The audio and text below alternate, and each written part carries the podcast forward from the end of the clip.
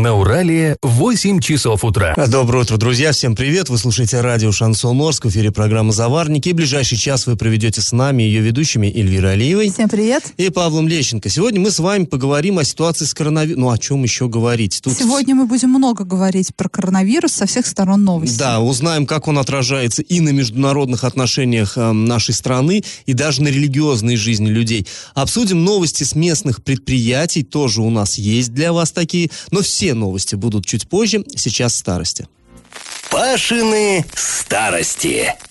И мы продолжаем рассказ о том, как Орск в январе 1943 года в военное время, ну, самый-самый, да, самая серединка, самый разгар войны, как раз я вам напомню, в январе 43-го, январь-февраль, это завершение Сталинградской битвы, то есть тот самый переломный момент, когда уже э, стало очевидно, что наша армия побеждает, когда погнали немцев обратно на запад. Так вот, тогда в январе 43 -го года Орск готовился отражать налеты вражеской авиации. Ну и, как по мне, совершенно он правильно делал. Хоть и не пригодилось это умение, но, а, естественно, в такой ситуации, что лучше, лучше как говорится, а, пере, перебояться лишнего, лучше слишком уж подготовиться, чем недостаточно.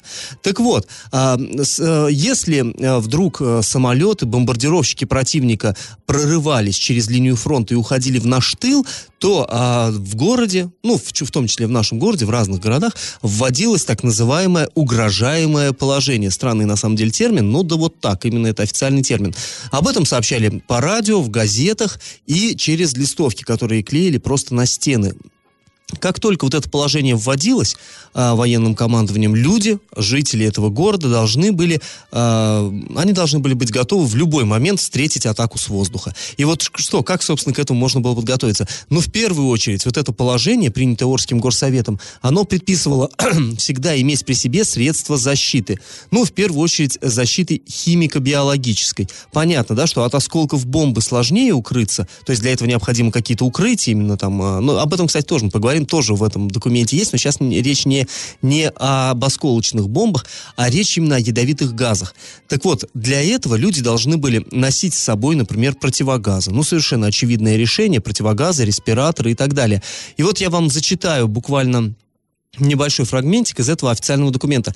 Граждане обязаны постоянно иметь при себе индивидуальные средства противохимической защиты, а водители конного транспорта, кроме того, конский противогаз или подручные средства защиты для лошадей. Для защиты людей, э, кожи людей от отравляющих веществ иметь ватники, галоши, деревянные сандалии, ватные одеяла, плащи прорезиненные и так далее. И вот здесь я, если честно, вот я впервые в этом документе встретил э, термин конский противогаз раз. Что-то я не думал, что такое бывало. А потом уже залез в военные источники. Да, действительно, оказывается, это было, ну, понять вот так, если логически, это совершенно просто, да. А, практически все тогда, машины все были на фронте, и он, в городах, в тылу э, основным все-таки транспортом были лошади. И вот представьте, если действительно сбросили бомбу с отравляющими газами, а, лошадка погибла, так она же и застопорила движение, а это смерти подобно вот в этой под бомбежкой, да, когда взяли, э, просто парализовали оставалось движение по какой-то дороге. Поэтому, да, были разработаны вот именно специальные противогазы. Можно в интернете найти, как они выглядели. Э, совершенно какое фантастическое зрелище. Лошадь в противогазе, я вас уверяю. Вот э, поищите, не, не пожалеете. А, ну и помимо этого, если у, как это сказать, извозчика или возчика, как вот кто управляет лошадью, водителя кобылы, да, если у него не было этого противогаза, я так полагаю, не дешевая эта штука, то ему следовало обыкновенный мешок смочить раствором соды и э, лошади укутать морду. Это в какой-то степени вот э, помогало. Ну, а людям, сами понимаете, помимо легких, то есть, ну да, понятно, респиратор, противогаз, легкие, а, чтобы защитить кожу от а, отравляющих веществ, от кислоты в первую очередь, необходимо было надевать одежду из натуральных материалов, которые не, рас, ну, не синтетика, да, не расползется от а, воздействия кислоты. А это самая простая одежда. Это а, резина держала, кстати, вот эту кислоту, поэтому прорезиненный плащ или галоши. Если нет, то деревянная обувь, потому что такая могла просто развалиться, и куртки на вате, ну, те самые ватники, которые, кстати говоря, они и тепло давали хорошо, и вот э, защищали от таких, э, от таких э, отравляющих веществ.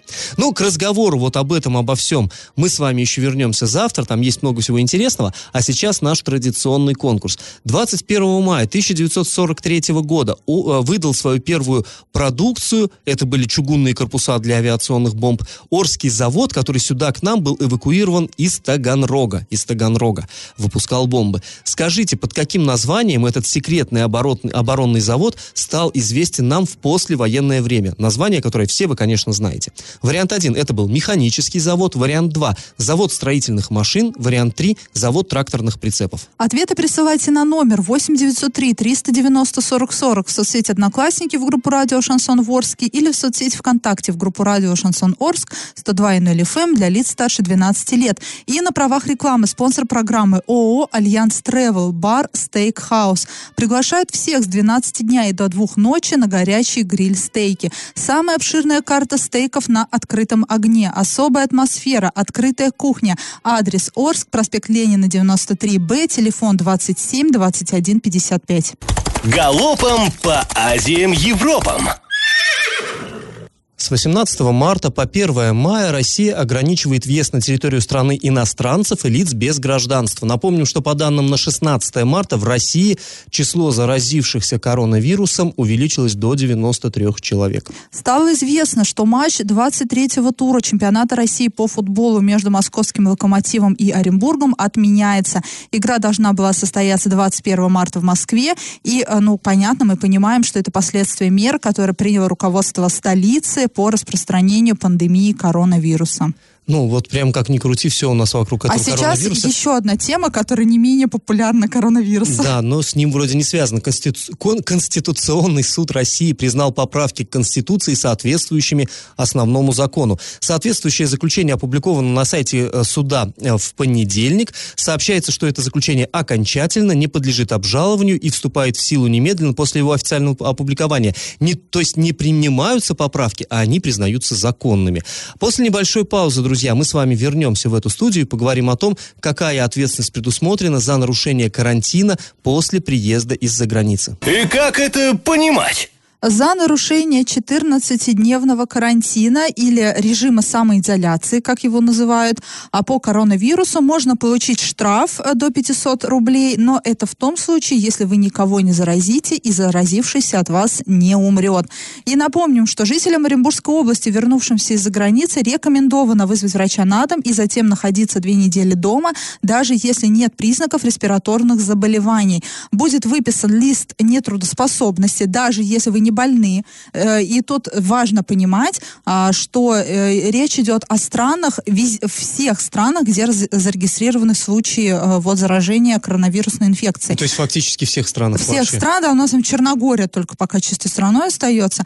Но есть, конечно, страны из так называемой красной зоны. Это Италия, Китай, КНР, Япония, а, откуда прям вот в 100% нужно сообщать, что вы приехали, потому что все случаи заражения вот в России, да, а на сегодняшний день их 93 уже, это в основном привезенные случаи из Европы и Китая. А, но, например, вот в Турции, да, возьмем там два случая заражения, но если вы съездите в Турцию, вы тоже должны сообщить о том, что вы там были. И, э, понятное дело, находиться 14 дней на карантине, будет выписан, как я уже сказала, ли, лист нетрудоспособности, который даст вам право находиться на оплачиваемом больничном. Если после заграничной поездки вы почувствуете недомогание, то вас госпитализируют в инфекционную больницу и возьмут пробы на коронавирус. Мы позвонили в региональный Минздрав. Совершенно резонный вопрос, да, что будет, если ты приедешь из-за границы, не будешь соблюдать режим самоизоляции и вообще не будешь сообщать о том, что ты где-то был за границей. Ну да, здесь само слово рекомендовано немножко так Да, это не, за, это не какой-то закон, да, который там принят у нас был. Это именно рекомендация Роспотребнадзора. Нам там сказали, что ничего не будет, потому что тут, собственно, человек должен ориентироваться на свою гражданскую позицию и э, как бы на совесть свою, э, э, опять же, ориентироваться, да, и сам решать, будет он самоизолироваться или нет. Но это вроде бы как так. Но вот мы там на одном федеральном СМИ прочитали, что москвич Артем, которого поместили на двухнедельный домашний карантин после возвращения из Италии, а он летел в одном самолете зараженным коронавирусом, рассказал, что нарушение режима самоизоляции все же могут наказать. Будучи на карантине, он вышел выбросить мусор, а через пару дней к нему приехали полицейские и составили административный протокол о нарушении предписания должностного лица. И теперь Артему грозит штраф от 300 до 500 рублей. Но вот я так думаю, что нарушение вот этого вот предписания Роспотребнадзора это является нарушение э, предписания должностного лица. Но я думаю, вот в Орске совершенно с этим не сталкивались. Москвич да? Артем пострадал, а еще депутат Сергей, мы все а помним. А теперь депутат Катасонов. Сергей, который Катасонов, тоже пострадал, чуть было не вылетел из Госдумы. Так что да, серьезно. Но э, такие, скажем так, э, мягкие меры к вам будут применены, если вы не, не будете больны коронавирусом, никого не заразите, и заразившийся не умрет. Если же вы покинете режим самоизоляции, будете в этот момент больны коронавирусом, заразите кого-то, и кто-то пострадает, то уже будет на вас распространяться уголовная ответственность. Это статья 236 Уголовного кодекса Российской Федерации «Нарушение санитарно-эпидемиологических правил». Э, и тут либо штраф, большой штраф, либо э, ограничение свободы до 360 часов, а если наступит э, смерть заразившегося от вас, то тюрьма, колония, э, там лишение свободы до 5 лет. А, и тут важно знать, что вот этот новый тип коронавируса внесен в перечень заболеваний, представляющих опасность для окружающих. Об этом говорится в постановлении правительства Российской Федерации а, и э, находится в, этом же списке туберкулез, СПИД, гепатит Б, дифтерия, сибирская язва, холера, чума и другие, собственно. А сразу после небольшой паузы мы вернемся в эту студию и расскажем, как опасность заражения заражения коронавирусной инфекцией оценивается священнослужителями разных конфессий Оренбургской области. И на правах рекламы спонсор программы ООО «Альянс Тревел» Бар Стейкхаус приглашает всех с 12 дня до 2 ночи на горячие гриль-стейки. Самая обширная карта стейков на открытом огне, особая атмосфера, открытая кухня, адрес Орск, проспект Ленина, 93Б, телефон 27 21 55. Я в теме. Ну и мы снова возвращаемся к теме коронавируса. Ну, действительно, тема такая важная. И мне кажется, у меня такое ощущение, что уже ничего невозможно обсуждать сейчас, кроме нее. Почти.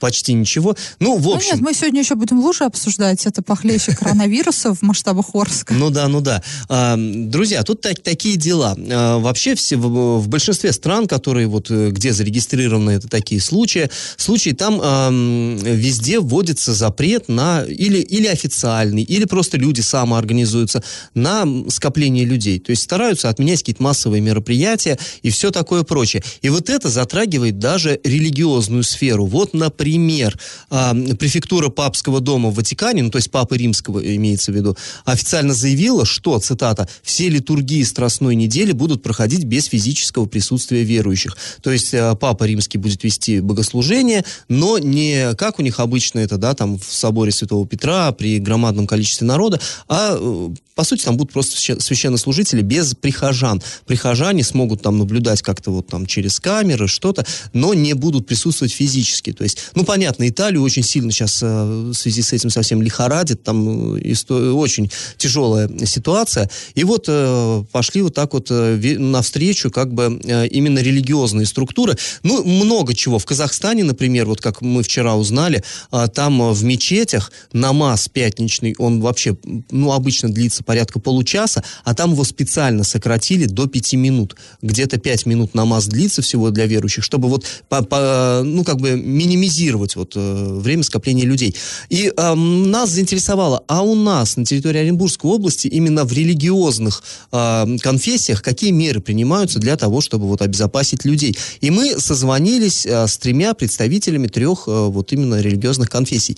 Ну, э, позвонили мы епископу епископу Иринею, Орскому и Гайскому, а, спросили, как русская православная церковь вот на это на все намерена реагировать. Он сказал, что нет, закрывать храмов никто, по крайней мере, сейчас не собирается, потому что он говорит, что наоборот, даже во времена такие вот нелегкие, у человека должна быть возможность прийти, помолиться, э, поучаствовать в богослужении. Единственное, что э, принимаются все-таки какие-то меры. Ну, во-первых, э, банально гигиена, то есть сейчас все храмы православные моют по несколько раз в день и обязательно с э, дезинфицирующими средствами.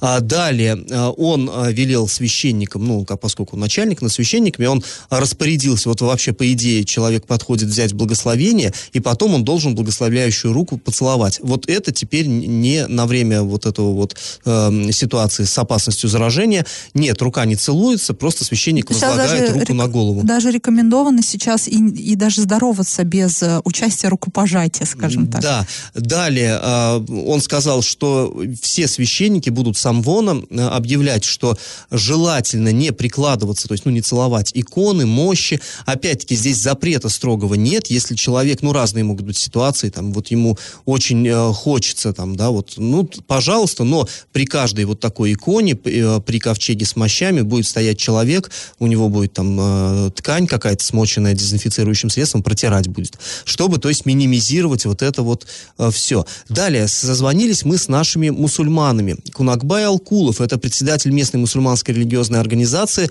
сказал, что у них пока каких-то таких серьезных изменений нет. Ну, а, в мечети там много ковров, да, понятно, что это а, ну, потенциально опасно, вот эти ковры. Их вот буквально вчера э, очень тщательно мыли, тоже с дезинфицирующими средствами, чтобы никак вот они не помогали в этом, да, там, э, разносить заразу. Но пока по ограничению и времени э, богослужений, и их количества пока ничего нет. Но он сказал, что ежедневно они созваниваются, держат контакт с Оренбургом, где у нас региональная мусульманская организация Духовное управление мусульман Оренбургской области, и с Уфой, где э, всероссийская вот, и, столица ислама. Оттуда пока тоже никаких нет э, распоряжений по, ну, во всяком случае, о закрытии мечети речи пока точно не идет. А, далее, что у католиков? Созвонились мы, а, а, священник Анджей Легич, это настоятель прихода Престой Богородицы Лаританской в Оренбурге, католический храм. Спросили римско-католическая церковь на территории нашей э, области, что, какие принимает меры. Он ответил, что тоже нет, не закрываются храмы, но всячески до людей доносится, что паниковать не нужно, то есть священники католические объясняют, что это не в коем случае не, как, не воспринимается церковью католической как какая-то божья кара, там что-то такое. Нет, это болезнь, болезни бывали во все времена, и э, говорят, что паниковать не стоит, но нужно соблюдать ну, элементарные требования гигиены, разумеется. Что э, говорят, что если человек э, чувствует какое-то недомогание, то ему не нужно идти в людные места, в том числе и в храм, а нужно заботиться и о себе, и обязательно о своих ближних, и никого не заражать. А, ну и, разумеется, обращаться в больницу, санэпидемстанцию и так далее. То есть э, вот именно в религиозной сфере у нас пока в, в Оренбургской области, в общем, каких-то таких кардинальных изменений не происходит, и э, все вот, э, все конфессии э, настоят именно на том, что паниковать не нужно, но при этом нужно соблюдать разумную осторожность. Ну, что ж, друзья, после небольшой паузы мы с вами вернемся в эту студию, отвлечемся от коронавируса и расскажем о том, как завершились торги по имуществу завода синтетического спирта. И на правах рекламы спонсор нашей программы ООО «Альянс Тревел Бар». Бар «Стейк-хаус» приглашает всех с 12 дня до 2 часов ночи на горячие гриль-стейки. Самая обширная карта стейков на открытом огне. Особая атмосфера, открытая кухня. Адрес Орск, проспект Ленина, 93Б, телефон 27 21 55. Я в теме. А на, на... Тут подоспела у нас новость, которую мы очень э, долго э, ждали. По, э, вы помните, да, у нас объявлял э, Орский завод синтетического спирта, объявлял торги. Э, мы все почему мы так ждали, э, чем же они закончатся? Ну, конечно, нам было очень важно, как я думаю, всем, всем жителям Орска и особенно работникам этого завода знать, все-таки появится ли новый собственник у этого предприятия, нет ли. Так вот, торги состояли, точнее не состоялись. Они, э, время прошло, но они они признаны несостоявшимися, поскольку никто не подал ни одной заявки, не было претендентов вот на это имущество. Что, честно говоря, нас, конечно, расстраивает и, как бы сказать-то, удручает. А дело в чем? А, вот Александр Кузьминов, это конкурсный управляющий завода, он объявлял, что выставил э, все имущество завода единым лотом, ну, почти все, вот, э, так скажем, все, что необходимо для производства, для того, чтобы не прерывать производство и просто сменить вывеску, ну, понимаете, да, как вот, то есть сейчас нынешние собственники э, завода, они его продают, чтобы распла- расплатиться с долгами, а новый собственник, он бы мог взять этот завод э, со всем оборудованием, со всем транспортом, со всей инфраструктурой и просто, э, не прекращая производство, ну, вот буквально, да, поменяли вывески, люди остались на своих рабочих местах, и он работает как просто прибыль приносит уже другому человеку. Ну, вот нам как бы, собственно, без разницы, кто там будет выгодополучателем. Главное, что останутся рабочие места, люди будут продолжать работать, и э, налоги, которые этот завод платит, они будут поступать в Орский бюджет. То есть для города в любом случае это, это самый оптимальный вариант, вот е- если бы так произошло. Но, увы, увы, увы. А, значит, э, оценили в 632 миллиона вот это, э, это э, имущество, но ничего ничего из этого из всего не вышло. Нет ни один человек, ни, один, ни одна бизнес-структура, хотя э, речь шла о том, что вроде как собственники Орскнефтеоргсинтеза, Аноса, Чкаловского, да, что они вроде бы как заинтересованы в этом были, такие слухи ходили, правда, они официального подтверждения не получили, но слухи очень упорные, и мы склонны думать, что, ну, на самом деле, что-то такое вроде бы было. А, нет, никто не, не подал ни одной заявки, к сожалению. Ну что, теперь, что дальше может происходить? Здесь, в общем-то, два, два варианта. Первый, это просто тот же лот будет выставлен снова на торги, но уже по сниженной цене. Вот мы посмотрели, по условиям э, объявленным, на 5% должна быть снижена стартовая цена. То есть на 30 миллионов должен подешеветь этот э, завод. Если найдется желающий, купит, ну и как бы и хорошо, и слава богу. А, но вполне возможно, что э, руководство, точнее конкурсный управляющий вместе с кредиторами, что они примут другое решение и будут дробить имущество. Вот это, конечно, уже э, крайне нежелательно, потому что таким образом нарушится целостность предприятия и уже, ну, сами понимаете, да, со всеми вытекающими, уже не получится просто поменять вывески и как бы сделать вид, будто ничего и не было. А, в общем, а, на самом деле все вот такая ситуация довольно тревожная. Кстати говоря, напомним, что работникам синтез спирта ранее были вручены уведомление о возможном сокращении рабочих мест с 10 апреля 2020 года. Но это опять-таки сразу нет паники, это не значит, что прям 10 апреля все они раз и окажутся на улице. Э, вообще не факт. Ран, до этого им тоже вручали аналогичные уведомления до 31 декабря. То есть считалось, что с 1 января они могут просто прекратить работу, тоже оказаться на улице. Этого не произошло. Просто выдали новые уведомления. Уведомления только, так сказать, о намерениях. То есть э, руководство имеет право их сократить с 10 апреля, но не факт, что это сделает. Мы надеемся, разумеется, надеемся, что этого не произойдет. Но пока никаких официальных э, данных нет, пока не сообщается, что же все-таки будет с заводом, выставят ли его по другой цене более дешевый, или же будут дробить, пока неизвестно. Ну, вероятно, и даже и не принято еще такое решение кредиторами. Но мы будем очень тщательно следить, конечно, за этой темой, очень пристально, и сообщать вам обо всех новостях э, в этой истории. А после паузы мы с вами снова вернемся в эту студию и расскажем о вечной весенней беде Орска, о лужах на дорогах. И на правах рекламы спонсор нашей программы ООО «Альянс Тревел».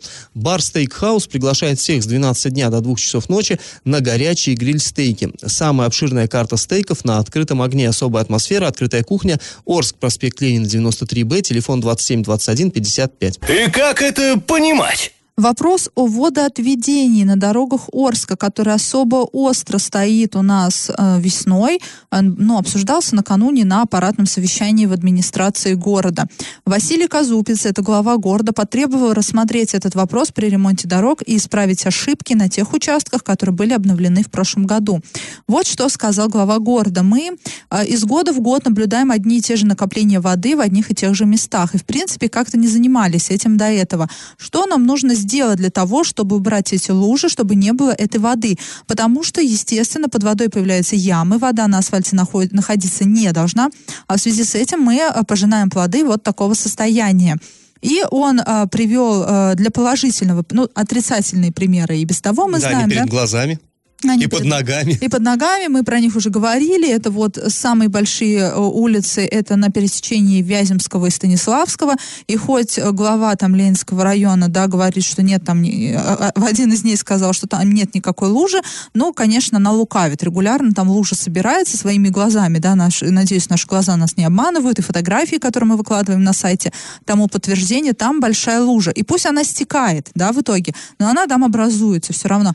Ну, большая... знаешь, еще это все-таки пересечение Вяземской и э, Станиславского, это как бы такая хроническая болячка. А у нас есть еще, например, на улице строителей, вот люди жалуются, дорога-то вот только-только сделана, казалось бы, реконструкция дороги, не просто ремонт, не ямочный там, реконструкция, все классно сделали покрытие, но вот э, родители учеников э, школы 31 нам звонили и говорили, что там, да, там э, переходят дорогу, когда дети, они переходят по воде. То есть даже на новой дороге не сумели, э, хотя, казалось бы, вот именно в рамках вот этой реконструкции можно было какую-то ливневку, я не знаю, арык какой-то предусмотреть, чтобы все это отходило. Ну, я напомню Нет. также проспект Ленина отремонтированный. А, ну и проспект Напротив Ленина, да. здания, где раньше был банк «Акцент», да, ну, и, и известное как бы место, угу. и там тоже лужа. Она, не, конечно, не на всю дорогу, но там тоже лужа. Разве должна она там быть? Нет. Пересечение Гомельской, Комарова, там вообще море. Там море, там, когда едешь на машине, такое ощущение, что вода сейчас будет заливаться в салон автомобиля. Но глава города привел вчера положительный пример. Проспект Ленина в районе улицы Сорокина. Там сделали водоотведение с водоприемником во время ремонта, и сейчас, ну, там проблемы с лужами нет. И глава города сказал, и, мол, э, неужели я вас должен все время носом, ну, как котят, да, вот в эти вот лужи э, окунать, э, чтобы вы, ну, это про как, как котят, это уже моя интерпретация, он так не говорил, да. Но, мол, я зачем, ну, неужели вы сами не понимаете и, и не можете вот эти вот проблемы все при, э, предупредить, да, перед тем, как будут ремонтироваться дороги. И заместитель главы города по муниципальному хозяйству Артем Учкин прокомментировал ситуацию. По его словам, на тех дорогах, которые планируется ремонтировать в этом году, этот вопрос уже рассматривается. Он уточнил, что на Союзной, например, уже есть действующая ливневка. Там хотят приподнять уровень дорожного полотна, чтобы создать естественный уклон. На улице Тобольской также собираются большие лужи при таянии снега. Там запланирована разуклонка четко, чтобы вода уходила на обочину. Ну и я советовала бы, да, первым лицам города почитать наши статьи, э, где мы делали обзор луж, проспект Ленина, где Стреландия, там огромная лужа, с огромными ямами под ней, чтобы ее объехать, нужно выезжать на встречную полосу. А по вечерам и в выходные там очень-очень сильное движение. Там, э, ну, тяжело ездить, потому что один из самых густонаселенных районов. Ну, еще много таких участков. То есть это не только Союзная и Тобольская, это, по сути, по всему городу. Ну, мне вот, что, знаешь, интересно, это же оч- очевидная совершенно вещь. Вот то, что он говорит сейчас, Учкин, да, там, э, уклоны делать, что-то такое. Но ведь это же профессионалы-дорожники. Вот, а в прошлом году, э, они вот, неужели это было не... А в позапрошлом, поза-поза прошлом. Почему действительно, вот пока их носом ткнули, вот они это увидели, эту проблему. А до этого они как делали вообще без каких-то стандартов, как, ну, я не знаю. Ну, вот, собственно, на, на, вещи, об этом и говорил деле. вчера глава города, и тут сложно с ним не согласиться. Да, я почему вместе с ним удивляюсь, Почему профессионалы деле. действительно это не предусматривают? Потому что, по всей видимости, нет контроля. И, знаешь, э, без ТЗ всегда получается, сами знаете что. Да, да. да дальше там должно идти матершинное слово. И, видимо, такие, такое дают техническое задание. Раз уж не поручили делать ливневку, но понятное дело, кто ее будет делать, да, по собственной инициативе, тем более инициатива может быть и наказуема. По всей видимости, нужно администрации получше контролировать э, ремонт дорог в городе. А после небольшой паузы мы вернемся в эфир и расскажем вам очередную новость дня. И на правах рекламы спонсор программы ООО «Альянс Тревел» Бар Стейкхаус приглашает всех с 12 дня до 2 ночи на горячие гриль-стейки. Самая обширная карта стейков на открытом огне, особая атмосфера, открытая кухня, адрес Орск, проспект проспект Ленина, 93Б, телефон 27 21 55. Новость дна. Прокуратура Ленинского района выявила факт незаконного распространения персональных данных гражданина. Ну, в общем, о чем речь? Э, некая управляющая компания э, распечатала ксерокопию паспорта э, жильца, одного из жильцов, который был должен какие-то деньги по квартплате. Таким образом, они его пытались пристыдить, то есть на подъезд повесили э, вот эту ксерокопию его паспорта, ну и с какой-то там сопровождающей э, подписью, что он должен там определенную сумму денег за квартплату. Гражданина это не не устроило, потому что его персональные данные стали известны неопределенному кругу лиц, и он вот, собственно, пожаловался в прокуратуру, и прокуратура нашла, усмотрела в этом нарушение. В отношении директора компании, управляющей компании, возбуждено дело об административном правонарушении. Там есть статья у нас «Невыполнение оператором по обработке персональных данных». Ну, там дальше длинное название статьи. Короче говоря, ну не делай это. Э, вот так вот его документ личный вывешивать на всеобщее обозрение. А в адрес э, директора направлено представление с требованием устранить нарушение, ну, ну это просто банально оторвать, видимо, с подъездной двери э, вот это объявление и привлечь виновных к ответственности. Ну вот так. Так что имейте в виду, дорогие коммунальщики, если нас слушаете, и всякие прочие коллекторы, как бы берега надо все-таки видеть. Здесь нельзя хулиганить. После небольшой паузы, друзья, мы с вами вернемся в эту студию, чтобы подвести итоги нашего традиционного конкурса. Раздача лещей. Ну что, давайте подводить итоги конкурса нашего. Я в начале программы спрашивал вас, какой же завод, эвакуированный в Орск из Таганрога, в мае 43 -го года выпустил первую партию чугунных корпусов для авиационных бомб. Ну, большинство почему-то сейчас написали, что механический завод. Нет, механический завод, он, во-первых, из Тулы, а не из Таганрога, а во-вторых, он выпускал гильзы для артснарядов э, латунные. А вот чугуниной вот этой занимался завод, который всем нам известен под мирным названием «Строймаш». Э, завод, Орский завод строительства строительных машин. Он действительно родом из Таганрога. И вот э, выпускал именно корпуса для авиационных бомб, а потом уже в мирное время перековал мечи на оралы и стал выпускать своебойное, насосное оборудование, ну и много всего полезного, нужного нашей стране. В общем, правильный ответ сегодня два. И победителем становится Галина. Поздравляем ее. И напоминаем, что спонсор нашей программы ООО «Альянс Тревел». Бар Стейкхаус приглашает всех а, с 12 дня до 2 часов ночи на горячие гриль-стейки. Самая обширная карта стейков на открытом огне. Особая атмосфера, открытая кухня. Орск, проспект Ленина, 93Б, телефон 27 21 55 на правах рекламы. Ну, а мы с вами прощаемся. Э, этот час вы провели с Эльвирой Алиевой. И Павлом Лещенко. Пока, до завтра. Завариваем и расхлебываем в передаче «Заварники». Каждое буднее утро с 8 до 9.00 на радио «Шансон Орск». Для лиц старше 12 лет. Радио «Шансон». СМИ зарегистрировано Роскомнадзором. Свидетельство о регистрации Л номер ФС 77 68 373 от 30 декабря 2016 года. Для лиц старше 12 лет.